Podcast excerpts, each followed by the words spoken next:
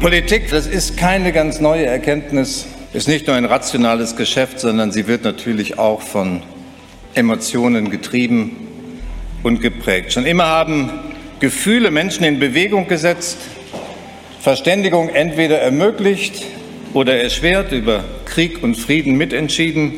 Heute beobachten wir, wie eine vielleicht neue Generation von Populisten Gefühle von Angst und Verunsicherung ganz rational zu nutzen versucht, um Ressentiments zu schüren und ich glaube auch die liberale Demokratie als Ganze anzugreifen.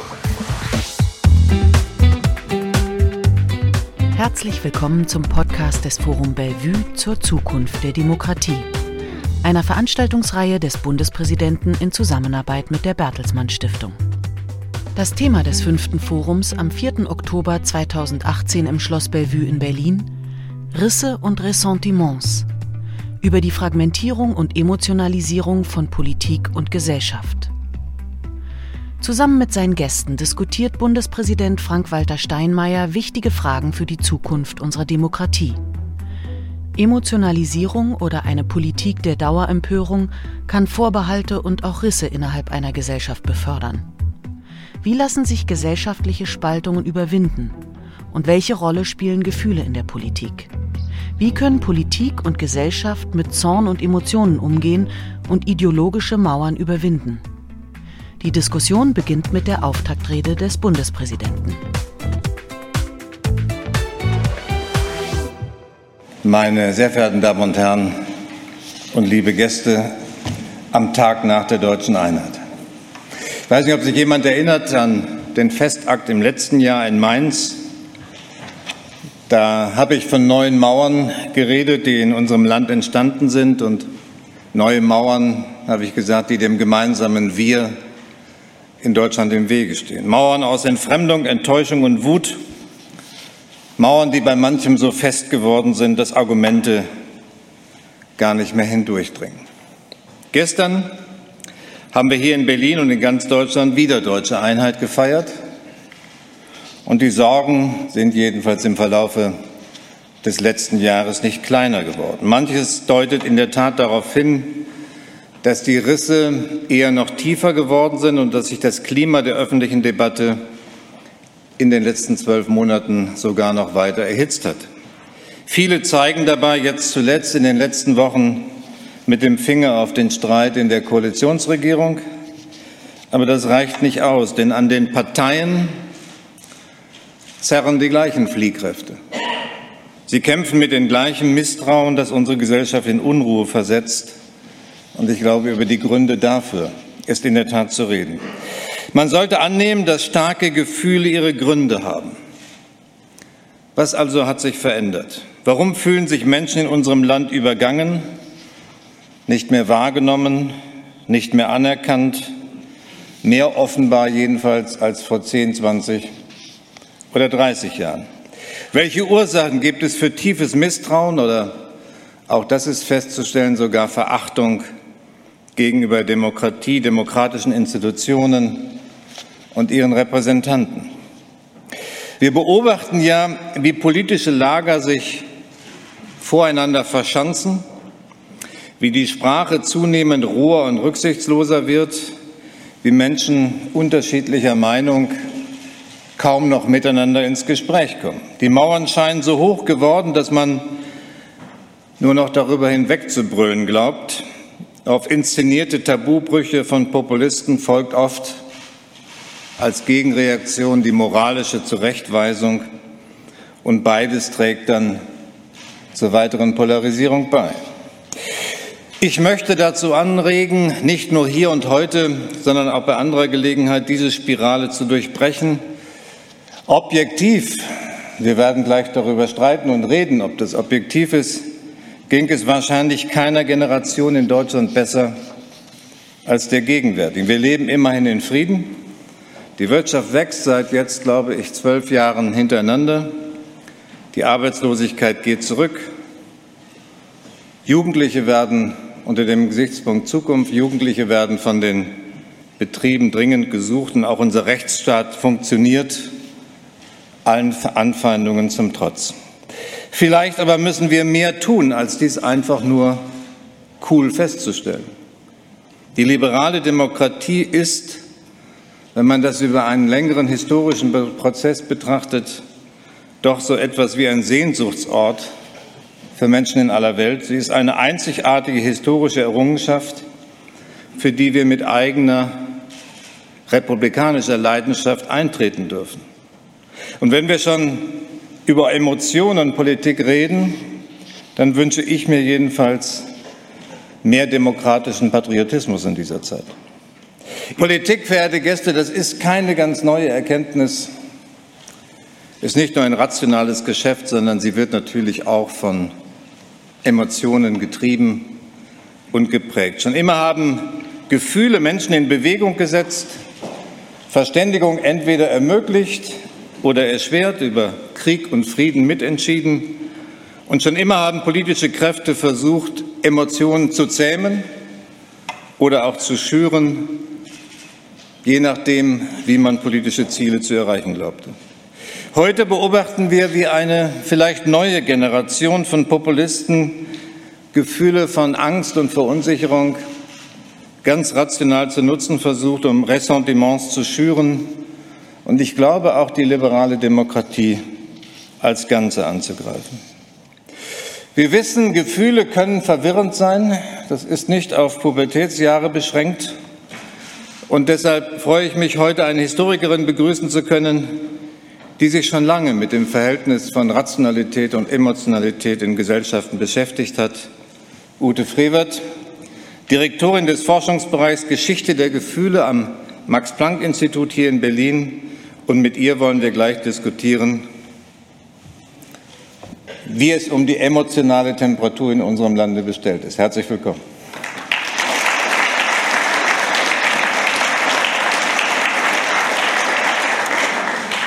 Meine Damen und Herren, wenn es darum geht, Risse in unserer Gesellschaft zu beschreiben, sind grobe Etiketten schnell bei der Hand.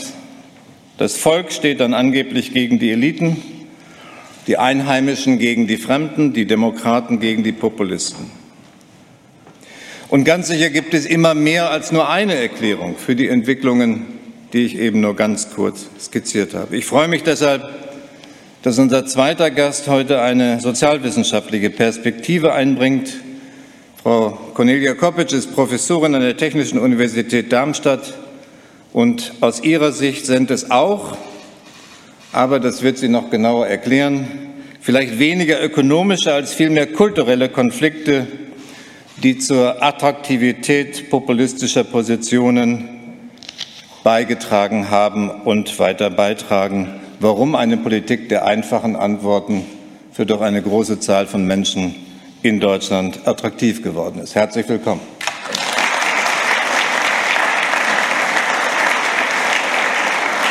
Meine Damen und Herren, was mich persönlich sehr beschäftigt, ist der kommunikative Klimawandel, den wir in unserer Gesellschaft erleben. Viele Menschen kapseln sich in Peer Groups ab, bestätigen sich in ihren gefühlten Wahrheiten, entwickeln geschlossene Weltbilder. Wir erleben heute aber auch, wie Informationen aller Art, relevante und absurde, auch Propagandalügen und Verschwörungstheorien in Windeseile verbreitet und millionenfach geteilt werden. Unser dritter Gast, der Medienwissenschaftler Bernhard Porksen, sieht Deutschland bereits in einem Zustand der Dauerirritation und der großen Gereiztheit angekommen. In seinem jüngsten Buch Die große Gereiztheit schreibt er, alles, was geschieht, was das Nervenkostüm anderer Menschen an irgendeinem Ort der Welt erreicht, was sie bewegt, verstört, ängstigt, vermag auch uns zu erreichen und zu verstören. Jeder, der postet und kommentiert, Nachrichten und Geschichten teilt, ein Handyvideo online stellt, wirkt daran mit, die Erregungszonen der vernetzten Welt endgültig zu entgrenzen. Herzlich willkommen, Bernhard Fox.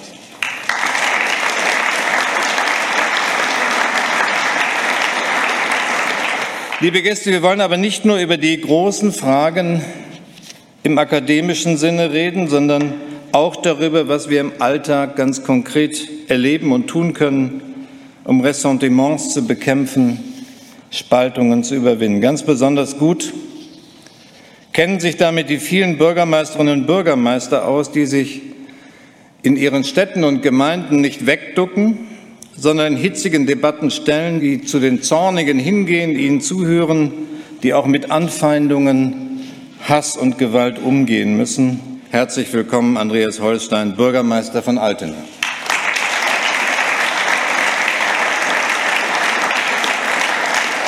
Holstein hat sich 2015 dafür eingesetzt, dass seine Stadt 100, 100 Flüchtlinge mehr aufnimmt, als sie hätte aufnehmen müssen.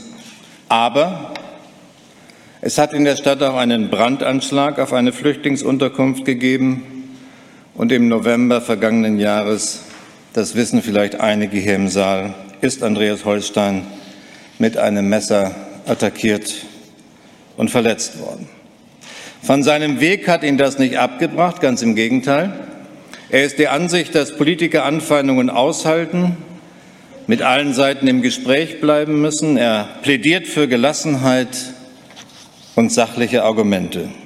Lieber Herr Holstein, wir sind uns im März schon mal in Altena begegnet. Ich freue mich, dass wir unser Gespräch hier und heute fortsetzen können. Auch wenn die Demokratie ihren Bürgern weder Lebensform noch geistiges Korsett vorschreibt, so ist sie doch angewiesen auf deren innere Überzeugung für dieses Gemeinwesen und vor allen Dingen angewiesen auf die Bereitschaft zum Engagement. Ich glaube, die Bereitschaft, sich zu engagieren, die ist zum Glück in unserem Lande millionenfach vorhanden. Sie entspringt auch nicht allein aus kühlem Verstand, sondern bei den allermeisten mit völlig unterschiedlichen Motiven, aber doch aus tiefstem Herzen. Ich glaube, dass wir darauf bauen können, und sicherlich auch darauf bauen müssen.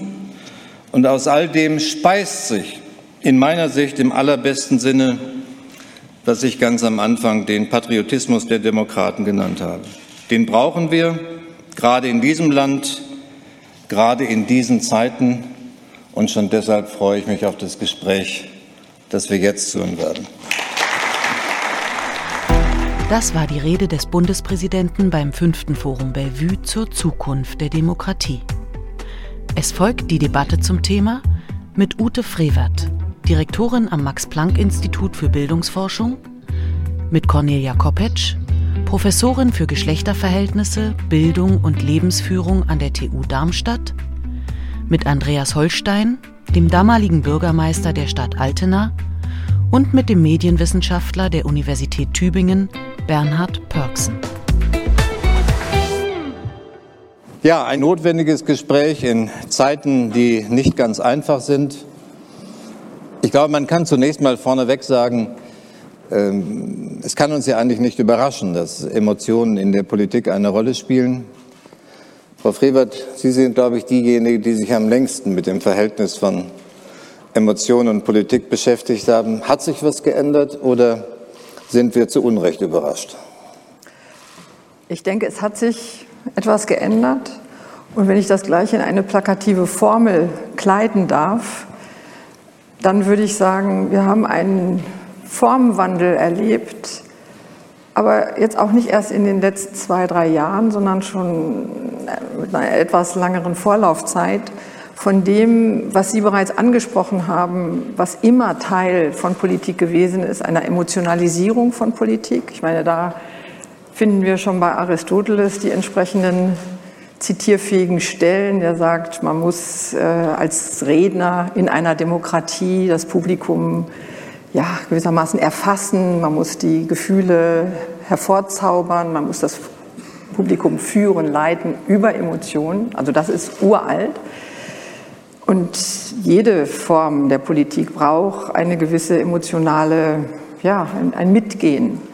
Nur, was wir jetzt erleben, ist etwas, was ich mit, dieser, mit dem Begriff der Politisierung der Emotionen fassen möchte. Also Emotionen sozusagen als das Durchlaufende, aber was wir jetzt erleben, ist, dass Emotionen selber zu einem politischen ja, einem, einer politischen Waffe werden, zu einem politischen Werkzeug in den Händen ähm, einflussreicher, immer einflussreicher werdender Politiker, aber auch als Argument unglaublich ähm, ja, an, an Boden gewinnen.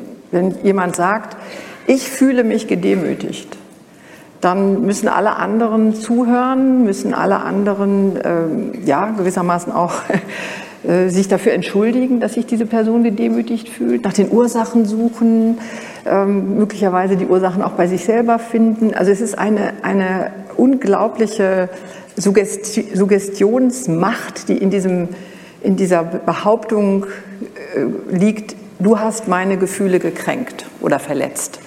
Der äh, Unterschied zu dem, was wir jetzt beobachten, vor allen Dingen im, im, vor allen Dingen im rechtsradikalen Spektrum unserer Gesellschaft, ist der, ist, liegt da, wo die 80er, 70er, 80er Jahre nicht versucht haben, eine Art von Spaltung dieser Gesellschaft herbeizuführen, sondern eher eine Art von gemeinsamer Verantwortung für Umwelt, für Frieden, wie auch immer, zu konstituieren und in dieser gemeinsamen Verantwortung nicht dieses Fingerpointing gemacht haben. Du bist dafür verantwortlich und du bist schuld und wir sind alle unschuldig und äh, wir wollen die Verhältnisse sozusagen umdrehen. Gibt es nach Ihrer Beobachtung, Ihrer historischen Beobachtung so eine Art Pendelschlag zwischen eher Phasen von nüchterner, zurückhaltender Politik und einem zurückschlagenden Pendel, was dann stärker Richtung äh, Emotionen geht?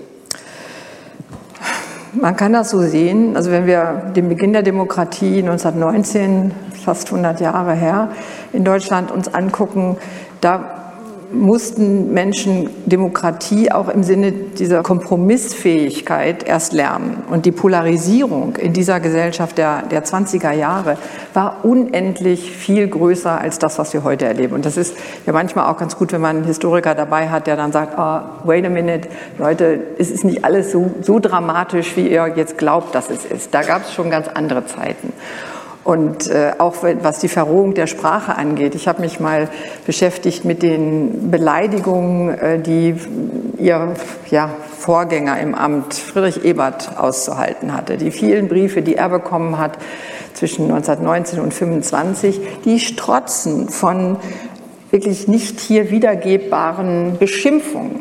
Also da hatten wir Polarisierung, Verrohung im, im, schlimmsten, im schlimmsten Sinne. Man kann sagen, okay, die Leute wussten es auch nicht besser. Es war sozusagen die Freisetzung von äh, nicht nur Gefühlen, sondern auch Verhaltensweisen nach der Starre der, der, des Kaiserreichs. Und da hat man alles ausprobiert. Heute könnten wir es besser wissen, denn wir haben wie viele Jahre, fast 70 Jahre Demokratie lernen jetzt hinter uns und dass dann eine solche, eine solche sozusagen Explosion von, von Negativgefühlen uns jetzt äh, auch eben in der, in der Ungebremstheit, in der Unkontrolliertheit des Ausdrucks äh, erwischt, könnte einen ähm, stutzig machen.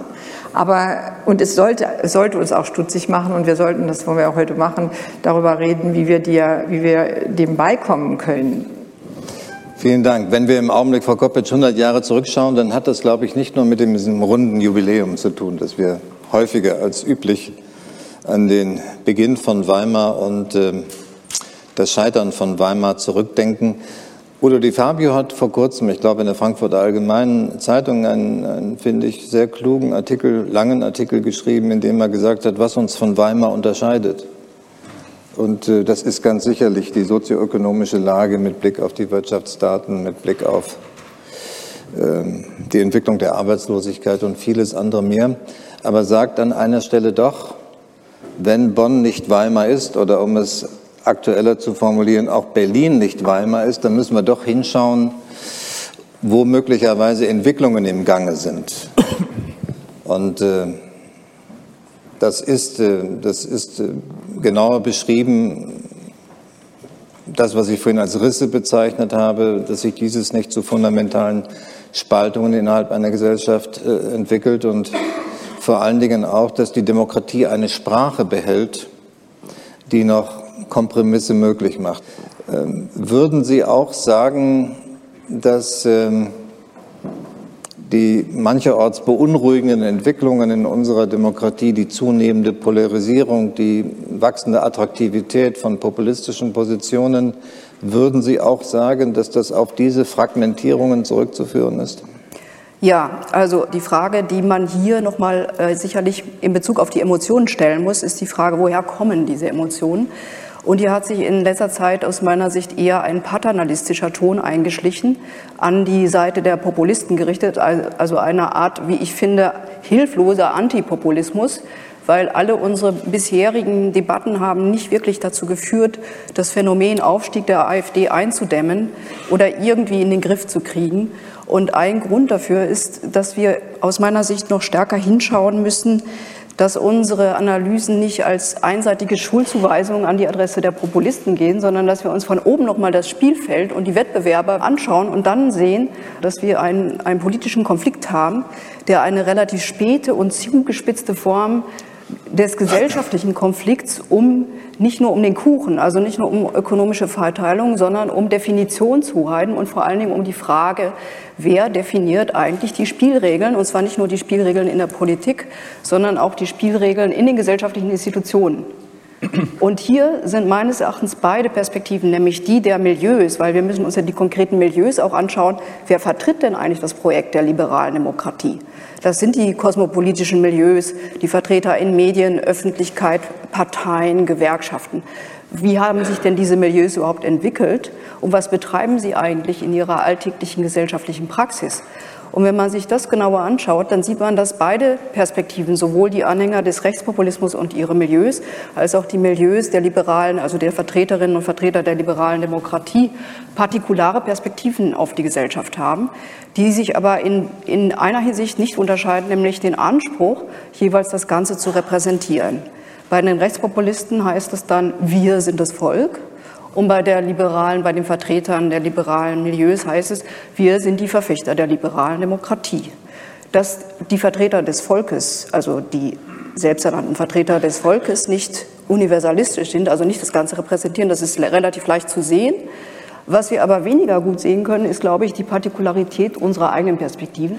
Und äh, diese Partikularität kommt aus meiner Sicht besonders gut zum Ausdruck, wenn man sich solche sehr hoch aufgeschaukelten Debatten über Multikulturalismus oder Heimat genauer anschaut und äh, die Alltagspraktiken äh, sich anschaut, die damit zusammenhängen.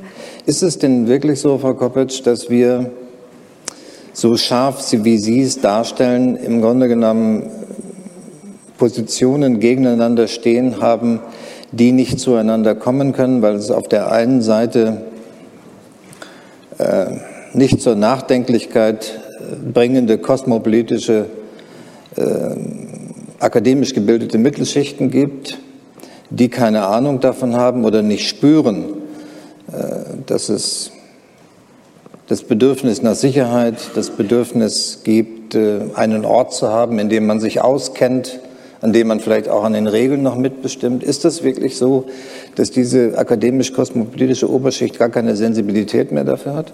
Doch, sie hat eine ganz große Sensibilität. Sie ist auch bestens informiert, weil sie die ganzen Studien kennen, die äh, über die traditionelle Mittelschicht erfasst werden. Wo ich aber den Problempunkt sehe, ist nicht unbedingt in der Wahrnehmung der Perspektiven, äh, weil es geht nicht um die Wahrnehmung, äh, sondern es geht um die Frage, wer welche Maßstäbe setzt. Ja, wer sind diejenigen, die über gut und richtig über, wer sind diejenigen, die Beurteilungsmaßstäbe durchsetzen? Und das bedeutet auch, wer sind die Gruppen, die in den Institutionen an den Schlüsselpositionen sitzen? Und äh, da haben sich in der letzten Zeit, in den letzten 20 Jahren Schließungsprozesse ergeben. Das heißt, Schließungsprozesse, dass nur noch bestimmte Leute nach oben kommen, dass wir also Teilhabechancen nicht mehr für alle zur Verfügung haben, dass sich Städte äh, gentrifizieren, dass äh, Bildungshomogamie, also die, die Durchmischung der Klassen, aufgehört hat, dass soziale Durchlässigkeit gestoppt worden ist, was man auch im Bildungssystem zum Beispiel anhand von Zahlen belegen kann. Und ich glaube, für eine Gesellschaft, die äh, Perspektiven nicht ausblenden will, gehört es nicht nur dazu, die anderen zu sehen, sondern sie auch teilhaben zu lassen.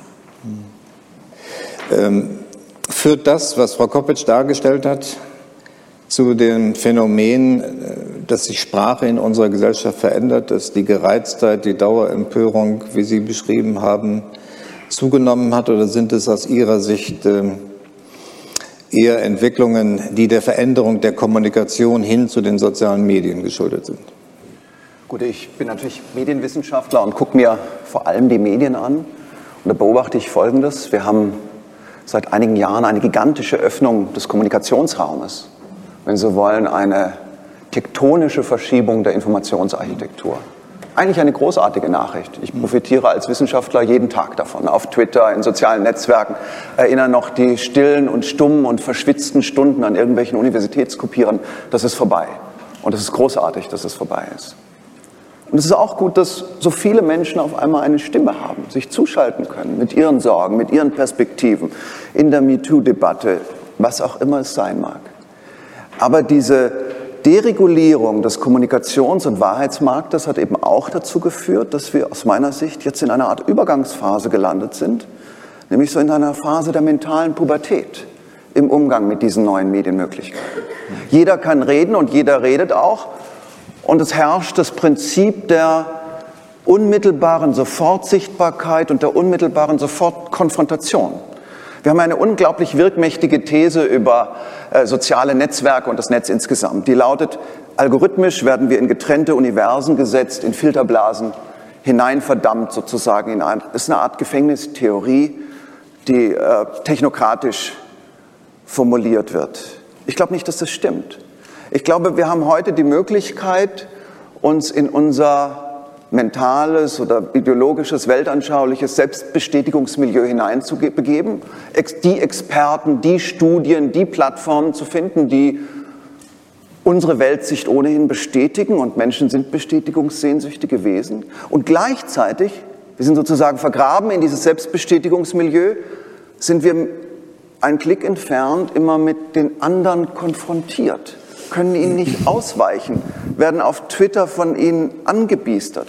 Also wenn Sie so wollen, ist es sozusagen eine Art Mentalität des fragilen Fundamentalismus oder das belagerte Tal. Sie sehen, ich suche so nach Metaphern, um diese Verrohung, Gereiztheitserfahrung, diesen kommunikativen Klimawandel zu bestimmen. In gewissem Sinne gilt, wir kommen uns zu nahe. Und wir sehen zu viel und zu unmittelbar und zu schnell. Und diese Transparenz von Differenz erstmal auszuhalten, dafür haben wir noch keine Register. Also jeder muss sich heute äh, mit der Frage beschäftigen, wie er kommunikative Register trainieren kann, um die Nähe des anderen und die Andersartigkeit des anderen überhaupt auszuhalten. Und so würde ich sagen, so kommt diese neue Gereiztheit zustande, als ein Ineinanderfließen von Nahem und Fernem, von Entfernten, von Schrecklichem, von Schönem, von Banalem und Bestialischem. Hm. Frau Koppisch, ich will Sie nicht überinterpretieren, aber wenn ich zusammenfasse, dann haben Sie die Frage, hat die neue Emotionalität, auch die Veränderung in der Auseinandersetzung, die größere Rohheit, hat die was mit der Vernachlässigung oder dem Gefühl der Vernachlässigung bestimmter Interessen zu tun? Eher mit Ja beantwortet, tendenziell mit Ja. Ähm, führen Sie es, Herr Bergson, auch darauf zurück oder, oder sagen Sie, die sozialen Veränderungen haben damit eher weniger zu tun?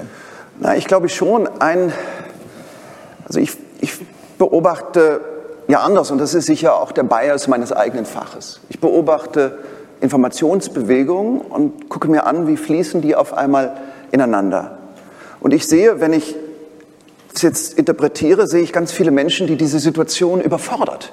Wir hatten ja in der Phase der Netzutopien die Meinung und die Auffassung, mehr Information macht uns automatisch mündiger. Endlich können wir auswählen gegen die unterschiedlichen Standpunkte und uns dann rational entscheiden. Heute müssen wir anerkennen, mehr Information steigert die Chance der Desinformation. Vieles von dem, was wir an Verschwörungstheorien erleben, an Sofortabwertung, Sofortmoralisierung, Sofortverurteilungen sind aus einer Vogelperspektive betrachtet Versuche, unmittelbar in einem Moment der Dauerkonfrontation mit schillernden Informationswelten eine Ordnung zu finden, Gewissheit zu finden, die Ruhebank der Wahrheit noch zu erreichen.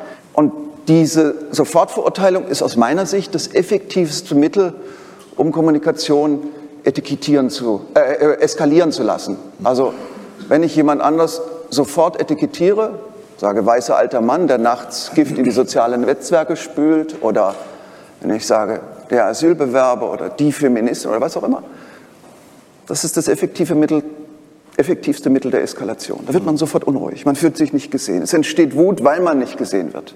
weil nur eine Geschichte, ein Merkmal von einem zu gelten scheint, weil man zusammenschrumpft auf ein einziges Mini-Etikett, das auch noch abwertend ist. Sie haben den Kopf geschüttelt, Frau Koppitsch. Ich sehe das komplett anders. Also ich, ich habe nicht den Eindruck, dass also es wäre so, wie wenn man es hat mal einmal gesagt, ähm, die Erfindung des Telefons äh, für Goebbels Erfolg äh, verantwortlich macht. Ja? Also ich glaube nicht, dass es ein medialer Effekt ist, sondern dass es Dinge sind, äh, also wenn wir in alternativen Welten leben, dann schaffen wir alternative Fakten. Also dass Wahrnehmungen, Deutungen und Sichtweisen sind standortgebunden. Und diese Standortgebundenheit äh, entstammt einer sozialen, entstammt sozialen Lagen, sozialen Verhältnissen. Und äh, wenn wir sozusagen Standpunkte zu weit auseinanderziehen, dann entstehen verschiedene Wirklichkeiten. Und das ist meines Erachtens jetzt passiert. Also wir haben diese Blasenbildung, die sich dann im Netz vollzieht, ist etwas Sekundäres. Das ist etwas, was dann nachher noch kommt. Bevor das geschehen ist, haben wir schon äh, sehr, viel, sehr viele verschiedene Auseinanderentwicklungen gehabt, die jetzt nicht alle ökonomische Natur sind, sondern wo ich also eben sagen würde, was wir jetzt beobachten, ist die letzte Stufe eines sonst kulturell äh, funktionierenden symbolischen Kampfes um die Durchsetzung von Spielregeln. Und die letzte Stufe ist dann eben, dass wir daraus einen Machtkampf machen und dann sind wir im Feld der Politik. Also dann, dann geht es ums Ganze. Und äh, wenn sozusagen ein, eine gesellschaftliche Auseinandersetzung die Stufe des politischen Feldes erreicht, dann, wird, dann geht es um die Machtfrage und nicht nur um äh, wir, wir schieben den anderen jetzt mal gönnerhaft einen Teil des Kuchens hin oder wir kommen, lassen sie auch mal zu Wort oder wir nehmen sie wahr oder wir schaffen ihnen Sicherheit. Das wollen sie nicht mehr. Das, das ist jetzt zu Ende. Sie wollen jetzt einen Teil des, des Feldes in der Macht haben. Und sie fühlen sich natürlich verhöhnt, wenn man sie auf dieser Ebene abfertigt. Das provoziert natürlich die Frage, wer sind die Sie, von denen Sie sprechen? Wir wissen, dass es sehr heterogene, dass es verschiedene Fraktionen sind. Ich selber habe in meinen Arbeiten drei verschiedene Fraktionen unterschieden nämlich äh, eine Fraktion aus der konservativen Oberschicht, wie sie beispielsweise durch Sarrazin vertreten wird, die traditionelle Mittelschicht, wie sie beispielsweise in den deindustrialisierten Regionen Ostdeutschlands oder des Ruhrgebiets äh, einzutreffen ist, also die Peripherie, also die Peripherie, die ja auch in Frankreich zum Beispiel La France périphérique heißt, und äh, aber auch die prekäre Unterschicht, wie man sie beispielsweise in den gemischten Stadtteilen äh, antrifft und die tatsächlich prekarisiert sind und die möglicherweise auch den Kampf mit den Migranten als Verteilungskampf auffassen. So dass ich auch glaube, dass es ganz unterschiedliche Fraktionen sind, die dort unter dem Dach des Rechtspopulismus zusammenkommen.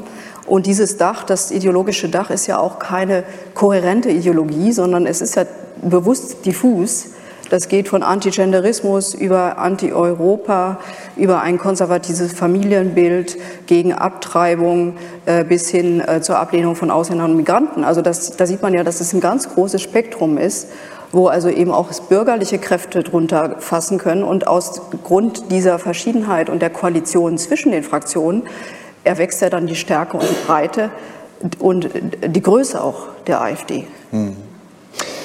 Frau Febert, wenn Sie es historisch betrachten, äh, haben Sie Voraussagemöglichkeiten, wann sich gesellschaftliche Konflikte emotionaler entwickeln und wann nicht? Voraus, für Voraussagen sind wir da sind wir wirklich schlecht äh, aufgestellt. Gibt es eine, eine Regelmäßigkeit? Aber es gibt, es gibt natürlich eine Regelmäßigkeit auch nicht. Und man darf auch das wollte ich nochmal nachschieben, man darf auch die frühe Bundesrepublik, von der wir im Moment äh, so die Neigung haben, sie ein bisschen zu idealisieren, man darf sie sich auch nicht als einen so nüchternen, schön sachlichen, äh, respektvollen Raum vorstellen. Erinnern Sie sich an die, an die Wahlplakate der CDU aus den 50er Jahren, wo sozusagen das Gespenst, nein, das nicht das Gespenst, die Bestie des Kommunismus sozusagen vom, vom Osten äh, hereinschwappt. Und natürlich waren die Sozialdemokraten im eigenen Land die äh, Steigbügelhalter dieses, dieses Kommunismus. Erinnern Sie sich an die massive Spaltung während der Ostpolitik von Willy Brandt, wo auch äh, Beschimpfung und, und eine irre Polarisierung in der Gesellschaft war, auch eine irre Emotionalisierung, ja? Volksverräter, was hat man ihm alles ähm, äh, an den, an den äh, ja, an den Kragen geheftet und äh, damals diese heute so unglaublich äh, auch wiederum idealisierte Geste 1970, wie er in, in Warschau kniete, 48 Prozent der Bevölkerung fanden das übertrieben. Ja?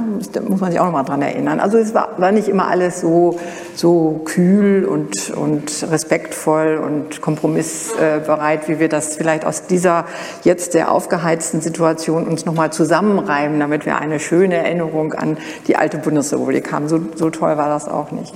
Wir haben ja lange Zeit davon gesprochen, äh, Menschen interessieren sich nicht mehr für Politik aus allen möglichen Gründen. Sie müssen sich ja auch nicht. Es gibt ja kein, kein äh, im Grundgesetz verankerte Pflicht äh, zur Wahl oder Pflicht zur politischen Beteiligung. Ich glaube, Luhmann hat das mal gesagt. Bürger dürfen auch äh, sich nicht für Politik interessieren. Das finde ich auch das Tolle an Demokratie.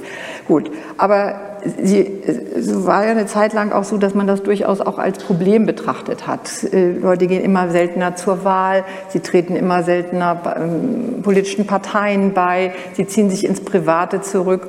Und natürlich hatte man immer auch einen großen Teil der Bevölkerung, die dieses Ressentiment, dieses, diesen heimlichen Groll gepflegt haben. Wir werden ja nicht gehört, auf uns guckt ja niemand, um uns geht es ja eigentlich auch gar nicht. Die haben, es war aber ein heimlicher Groll. Ja, der kam nicht raus, er hat sich dann eher in Form von Abstinenz äh, ausgedrückt. Und was wir heute haben, das waren, sind ja doch auch die, die Wahl. Ähm, Interpretationen gehen da, glaube ich, alle in die gleiche Richtung, dass viele Menschen, die lange Zeit eben abstinent gewesen sind, auch nicht mehr zu Wahlen gegangen sind, jetzt wieder wählen, weil sie meinen, ihre Proteststimme, ihre ähm, ja, vernachlässigten Interessen werden jetzt durch die AfD ähm, zum Ausdruck gebracht. Und nicht alle sind begeistert davon, wie bestimmte Politiker der, der, der äh, AfD diesen Ausdruck pflegen. Also das sind ja nicht alle Leute, alle sozusagen Bernd, Bernd Höcke-Fans oder äh, Alexander Gauland-Fans oder wie sie alle dann heißen. Und da ähm, zu sehen, auch durchaus die, wie Frau Kovic das gesagt hat, diese verschiedenen Gruppierungen voneinander zu unterscheiden und nicht den Rechtspopulismus als den großen, das große dämonische, die große dämonische Bedrohung unserer Demokratie zu sehen. Das finde ich wichtig, auch bei uns oder wie auch immer den Vertretern einer liberalen kosmopolitischen Demokratie, dass man die eben nicht als das Feindbild auch an die Wand stellt und ihnen damit letztendlich nochmal eine besondere Ehre erweist, äh, die sie nämlich eigentlich wichtiger macht und homogener macht und mächtiger macht, als sie eigentlich sind. Ja, vielen Dank. Ähm wenn ich noch mal auf die Debatte zurückkommen darf, die wir eben gehabt haben, wann entwickelt sich Emotionalität? Sie haben ja selbst in Ihren Schriften häufig genug darauf hingewiesen, dass es äh, Ungleichheiten sind, Ungerechtigkeiten, die dazu führen können, aber sagen gleichzeitig, es sind nicht im Wesentlichen die sozioökonomischen Daten, die dazu führen, dass eine Gesellschaft, äh, dass Spaltungen in der Gesellschaft sich so entwickeln, wie wir das im, im, im Augenblick feststellen. Wenn wir sagen, wir reden über Verteilungskonflikte, dann geben uns die Statistiken Material an die Hand, bei denen wir eigentlich sagen müssten, jedenfalls im Vergleich zu anderen europäischen Staaten, im Vergleich zu dem größten Land der liberalen Demokratie des Westens, ähm, den USA, Sag mal, sieht das bei uns jedenfalls im Vergleich noch deutlich besser aus. Wenn man sich die europäischen Staaten jetzt mal anschaut, dann kommt man ja zu der Fragestellung, auf die ich jedenfalls noch keine Antwort gefunden habe, warum ausgerechnet ähm, in Ländern wie den Niederlanden, Dänemark, Schweden, populistische Bewegungen in diesem Maße so erfolgreich sein konnten, hätte man das nicht eigentlich äh, nach Ihrer These eher in Ländern erwarten müssen, in denen wir langanhaltende Wirtschaftsschwäche, hohe Arbeitslosigkeit haben? Hätte man es da nicht eher erwarten müssen als in diesen Ländern? Genau, ich denke, das ist genau der, der springende Punkt an der Sache. Also warum sind es nicht die, die südeuropäischen Länder, die den größten Rechtspopulismus haben, sondern wir und sogar die nordischen Länder mit ihren ausgebauten Wohlfahrtssystemen. Und ich glaube, hier kommt man dem auf die Spur, worum es da meines Erachtens geht. Es geht um einen Aufstand der Etablierten, also derjenigen, die eigentlich über äh, Privilegien bislang verfügten und die in einer industriemodernen Gesellschaft nach wie vor über diese Privilegien verfügen würden, die aber durch Entwicklungen, durch beschleunigte Veränderungen, die mit Globalisierung, Transnationalisierung, Kosmopolitisierung und vor allen Dingen der Ausbau der Städte, also auch Urbanisierung, Urbanisierung. Hm. zu tun haben, ähm, stärker äh, in den Hintergrund gedrängt worden sind. Nicht komplett, weil sie haben keinen äh, äh, materielle Einbußen oft erlitten. Worum es bei diesem rechtspopulistischen Problem geht, sind weniger die ganz Armen, sondern diejenigen, die etwas verloren haben oder im Begriff sind, es zu verlieren. Und zwar Macht, Status, Einfluss, Geltung und eine, äh, eine habituelle Passung ihrer Persönlichkeit mit den Spielregeln, wie sie in der Industriemoderne noch galten und wie sie jetzt nicht mehr gelten. Das sind, sind vielleicht auch Kämpfe, die, die mit diesem Thema Spielregeln bestimmen, Geltung, Macht, Einfluss mehr zu tun haben als mit ökonomischen Fragen. Ist es mehr die Erfahrung, dass die eigene Lebensrealität entwertet wird oder ist es eher die Angst davor, dass das in Zukunft passieren könnte? Aus meiner Sicht ist es bereits passiert. Ja. Also die Lebensrealität, wenn man jetzt in den Osten geht und sich mal anschaut, wie die Dörfer dort, wie die ganzen Gastronomien zu machen, dann hat sich ja, ja bereits viel, viel verändert. Das heißt, es sind ja Regionen, die bereits abgehängt sind. Wenn wir uns anschauen, dass zum Beispiel Facharbeiterberufe äh, die umschulen müssen auf Industriekaufmann, weil, weil ihr Facharbeit nicht mehr gefragt ist, dass sie dann sehr viel weniger verdienen, obwohl sie angestellt sind. Ähm, das hat jetzt wieder was, nur es geht ja nicht, also natürlich hat das auch monetäre Hintergründe, dieser Einflussverlust aber dass zum Beispiel auch traditionelle Familienleitbilder an Geltung verlieren und damit die Position des Mannes in der Familie vielleicht auch äh, verändert wird. Auch das sind sicherlich Faktoren. Vielen Dank. Bevor wir zu Herrn Holstein kommen, Sie hatten eben noch aufgemerkt, ich weiß nicht mehr, bei welcher ja, Stelle Sie einen. Ja, bei einer wollen. Bemerkung. Also wir betreiben ja so eine Art im Moment in unserem Gespräch Ursachenforschung. Woran liegt's? Woran liegt's, dass die Populisten so mächtig werden, zumal in Ländern, die das doch gar nicht so nötig zu haben scheinen. Woran liegt es, dass die Stimmung so anders ist als die Situation, dass diese, diese Kluft entsteht? Und ich glaube, es ist eine Gefahr des Gesprächs ist, wenn wir nicht anfangen, über uns zu reden, als die Vertreter der gesellschaftlichen Mitte. Ich beobachte, dass so etwas entstanden ist wie ein Milieu, das man vielleicht die ratlose Mitte nennen könnte. Eine Mitte, die sich verliebt in Dystopien des Untergangs, Zerfall der Demokratie, Abschied von dem Fanal eines Fukuyama, der sagt Triumph der liberalen Demokratie, nein, Zerfall der Demokratie, Ende der Demokratie, Hauch von Weimar als eine Standardformel eines eiligen Journalismus.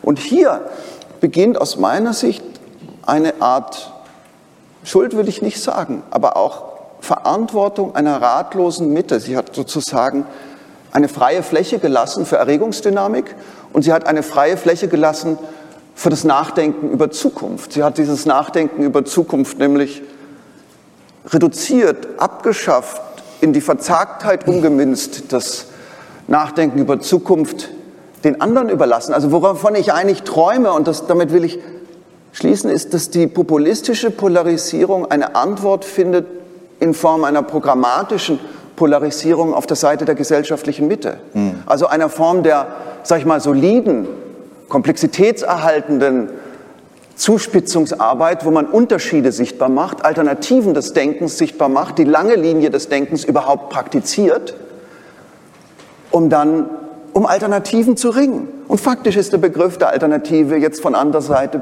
besetzt. Und da sehe ich tatsächlich so eine Art, ähm, ja, Versagen klingt auch schon wieder so komisch, aber wie so eine Art Trägheit des Denkens in der gesellschaftlichen Mitte selbst. Aber haben wir es uns nicht eine Weile lang auch viel zu einfach gemacht? Wir haben eben auch einen Gewöhnungsprozess hinter uns, wenn wir über Kommunikation reden, bei dem vieles, glaube ich, eine falsche Entwicklung genommen hat, weil wir uns ähm, den faktischen Kontroversen, den Auseinandersetzungen in der Sache gar nicht mehr gestellt haben.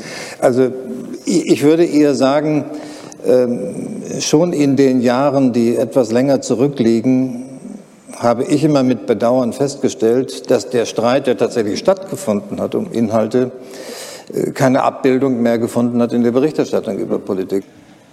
Ich finde, das ist nicht richtig. Nee? Ich meine, wir haben intensive Debatten in dieser Gesellschaft über Bioethik, über selbstfahrende Autos, über Einwanderung, über soziale Ungleichheit, über Managergehälter versus äh, Minimallohn. Diese Debatten führen wir in Kommissionen, in Zeitungen, in Blogs und überall. Ich habe nicht den Eindruck, in einer Gesellschaft zu leben, die an einem Übermaß an Saturiertheit, mit sich Selbstzufriedenheit, äh, keine Vision. Ich meine, Helmut Schmidt in allen Ehren, ein bisschen Vision ist schon gut, aber ich möchte auch nicht dauernd sozusagen mich äh, und diese Gesellschaft auf den Prüfstand gestellt haben und sagen, alles zurück äh, to square one und fangen wir neu an. Nein, wir haben sozusagen, wir haben 70 Jahre Demokratieerfahrung. Bestimmte Sachen sind gut gelaufen, bestimmte Sachen sind schlecht gelaufen und über die Dinge, die schlecht laufen, gibt es ein, in dieser Gesellschaft immer noch einen intensiven Meinungsstreit. Und insofern kann ich Herr Pörksen, bei aller Liebe, das klingt irgendwie toll, so nach dem Motto mehr Alternative und nicht dieses TINA-Prinzip äh, fahren ich sehe nicht, dass Frau Merkel mit Tina diese Gesellschaft, diese Republik sozusagen flachgelegt hat, sondern da wird weiter gestritten. Und, äh, ich, es ist auch keine Merkel-Kritik, um Gottes Willen. Also nervt das obrigkeitsstaatliche Denken, das sich in der übertriebenen Kritik an dem Diskursmodell von Frau Merkel äh, ausdrückt. Mich stört die Verzagtheit der Mitte. Die Debatten, die Sie schildern, sind reaktive Debatten, im Konkreten verhaftet. Mir fehlt die lange Linie des Denkens. Der große, mutige, mitreißende Zukunftsentwurf. Und wir haben am Beispiel von Macron, der im Moment ja erkennbar stolpert, genau gesehen, was eine elektrisierende Sprache kann. Und hier das wäre die Behauptung, hat die ratlose Mitte eine Art Sinn- und Erzählvakuum mit hergestellt und mitproduziert. Und das ist Teil der Verantwortung für das ungehemmte Wuchern der Erregung, das auch die Mitte mit erfasst. Ich meine, die Diskussion krankt jetzt ein bisschen daran, dass wir mehrfach den Begriff der Mitte benutzt haben, ohne zu sagen, was das eigentlich ist. Wenn ich über die gesellschaftliche Mitte rede, dann sehe ich Millionen von Menschen, die ganz und gar nicht in Schreckensszenarien äh, durch Schreckensszenarien in Lethargie verfallen, sondern ich sehe erstmal Millionen von Menschen, die sich als Bürgermeister, Oberbürgermeister, Gemeindevertreter, äh, viele Repräsentanten von sozialen Organisationen, die hier sind, um das Wohl und Wehe und die Zukunft dieser Gesellschaft sorgen, sich darum kümmern, dafür arbeiten, ohne dafür sozusagen eine neue Vision wirklich zu brauchen. Ähm, das, was Sie sagen, Herr Perksen, ich missbrauche jetzt meine Position etwas hier äh, als Moderator. Das, was Sie sagen, ähm, ist natürlich, sagen wir mal, auf der einen Seite ein Bekenntnis zu einer neuen Politik, die Macron für Frankreich ausgerufen hat, die aber auch gleichzeitig natürlich äh, eine Positionierung gegenüber der parlamentarischen Demokratie ist, wie sie sie sich in den letzten 70 Jahren in Deutschland herausgebildet hat. Und das, was ich gelegentlich sage, ist, dass ich manchmal nicht verstehe, mit welcher, mit welcher Intensität sozusagen das Ende von Volksparteien herbeigesehnt wird. Das mag vielleicht alles etwas langweiliger sein, auf der anderen Seite dürfen wir nicht unterschätzen, dass die stabilisierende Wirkung von 70 Jahren, aus meiner Sicht jedenfalls auch, ähm, den Grund darin hatte, dass innerhalb der Großparteien gesellschaftliche Diskussionen stattgefunden haben und sich abgebildet haben. Wenn das nicht mehr der Fall ist, dann haben Sie möglicherweise eine Bewegung, die sich für eine Zeitphase der Historie durchsetzt, möglicherweise eine Gegenbewegung, die sich in der nächsten äh, Periode entwickelt.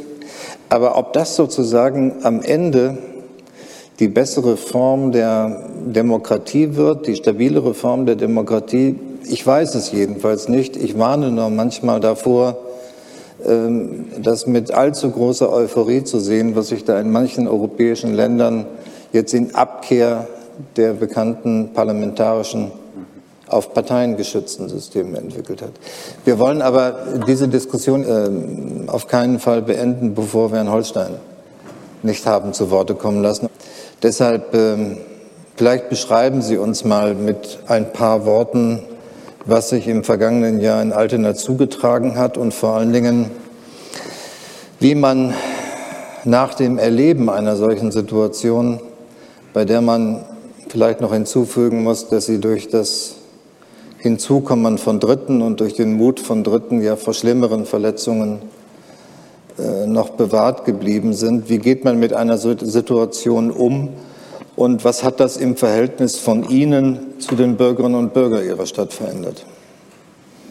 Verändert sicherlich äh, relativ wenig, Herr Bundespräsident. Äh, wenn ich die Entwicklung mir angucke, greife ich mal gar nicht auf das Beispiel Altena, sondern auf die Wahrnehmung eines kommunalen Praktikers. Äh, ich glaube, eins der sträflich vernachlässigten Themen in der Bundesrepublik Deutschland ist die Disparität.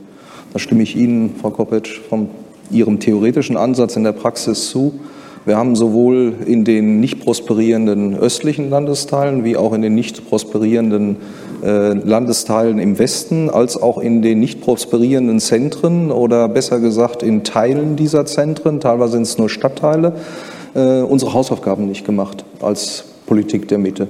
Das heißt, die Menschen sehen sich äh, nicht mehr geführt, nicht mehr in ihren Bedürfnissen wahrgenommen. Und es ist nicht damit getan, dass man freudestrahlend verkündet, dass die erste deutsche Großstadt äh, äh, Megabit-Anschlüsse in Glasfaserqualität äh, hat, sondern die ältere Dame in Altena, wie in vielen, vielen anderen Teilen dieses Landes, möchte wissen, wie sieht meine ärztliche Versorgung demnächst noch aus, wenn wir keine Landärzte mehr haben?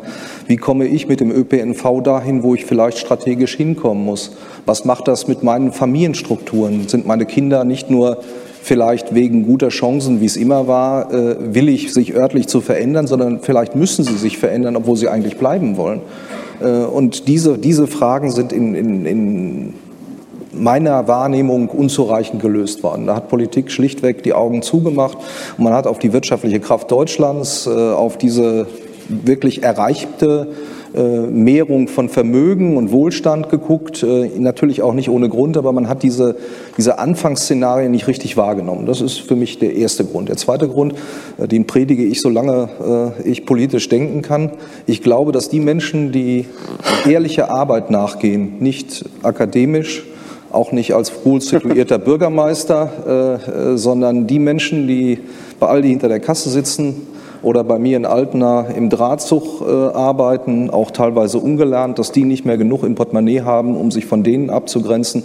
Äh, die soziale Transferleistung mit völligem, also ich will nicht an deren Salär ran, ich glaube, das bemessen wir richtig, äh, aber ich glaube, dass die Menschen, die ihrer Arbeit nachgehen, äh, auch eine Motivation jenseits von äh, Selbstverwirklichung haben müssen, äh, und auch stärker daran teilhaben müssen, als wir das in den, in den letzten 10, 15 Jahren äh, haben stattfinden lassen. Wir dürfen die Menschen nicht ausgrenzen. Das heißt, ich rede jetzt nicht von den Neonazis, die irgendwo die Menschen missbrauchen, sondern ich rede, von den Protestwählern, äh, die sich nicht mehr wiederfinden. Die müssen wir zurückgewinnen. Und die gewinnen wir nur zurück durch gute Politik.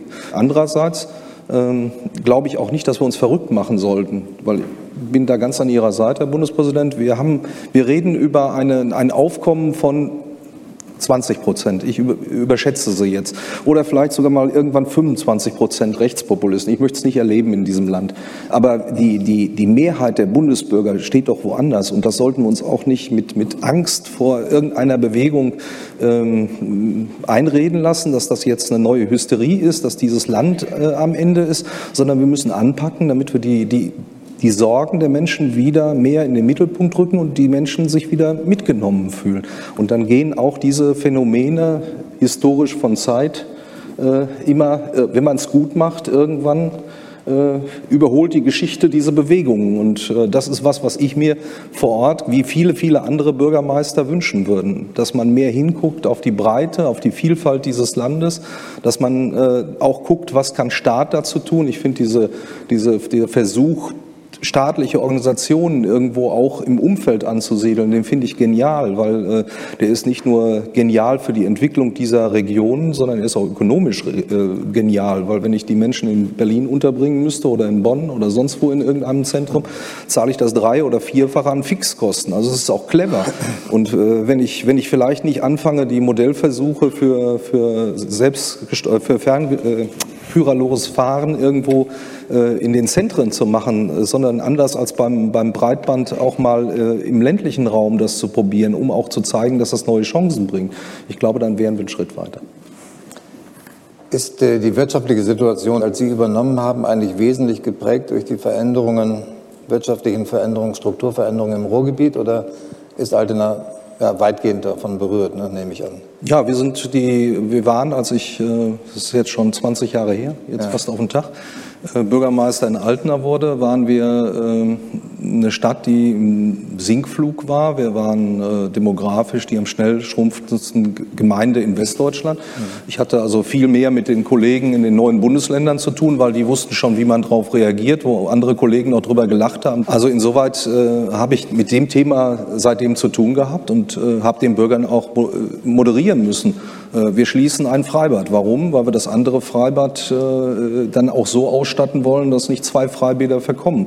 Wir schließen eine Schule, nicht zum Selbstzweck, sondern dass wir die Geldmittel, die wir haben, vernünftiger in der Schule äh, unterbringen können. Denn in einer kleinen Kommune hilft natürlich auch die große Politik weniger, als wenn da jetzt ein großes Unternehmen mit Tausenden von Beschäftigten ist. Bei uns war es Nokia, die nach, äh, nach Bochum ging. Und man konnte sehr schön sehen, als die nachher von Bochum nach Rumänien gingen, da war der Staat da und hat 1500 Arbeitsplätze garantiert.